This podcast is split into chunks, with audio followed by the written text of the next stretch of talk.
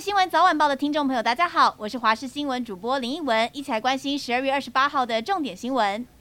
新竹县湖口乡安宅四街一栋三层楼的住宅，今天早上发生火警，警消人员成功的救出四位民众，但是救灾的过程当中，有一名游姓分队长却因此殉职。整个火势大概一个小时扑灭，而这名分队长冒着生命危险进到火场查看是否还有受困民众，但最后他跟同仁求救，说自己空气瓶用完，受困在二楼，而现场也因为隔间过多，搜救困难。分队长被救出时已经没了呼吸心跳，经过四十分钟的抢救之后，还是。不治身亡。不过，消防局调查过程发现，游行分队长身上背的空气瓶还有气体，被发现时已经倒在地上，面罩不明原因松脱，全案将进一步厘清。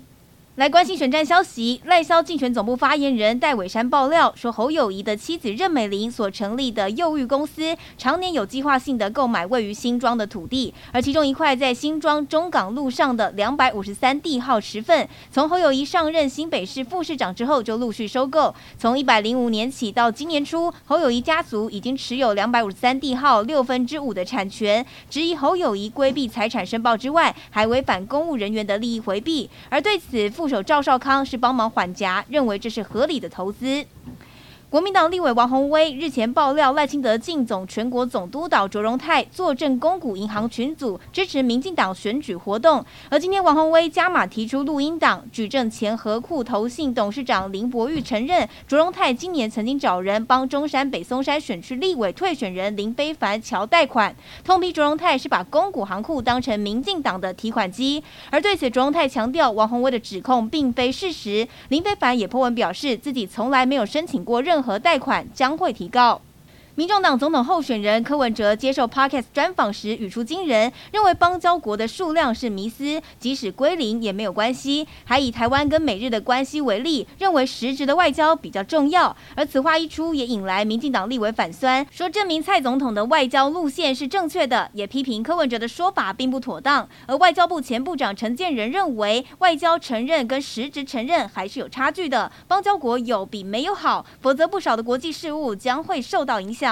体坛焦点来关心的是洛杉矶道奇队继大谷翔平之后，今天也正式为他的日本队队友山本由伸举办加盟记者会。山本桑披上了十八号的球衣，在媒体前正式亮相。一开场他就用英文自我介绍，也回答了现场记者的提问。之前外界都说他会选择成为蓝帽军团的一员，大谷翔平是很大的原因。他自己补充表示，就算大谷去其他的球队，他还是会选择道奇。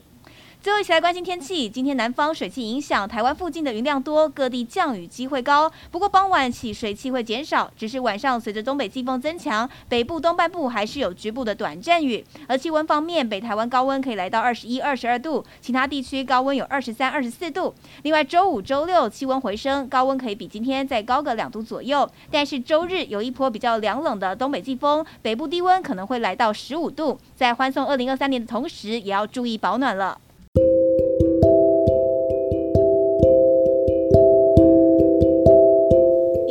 的新闻内容，我是林文，非常感谢您的收听，我们明天再会了。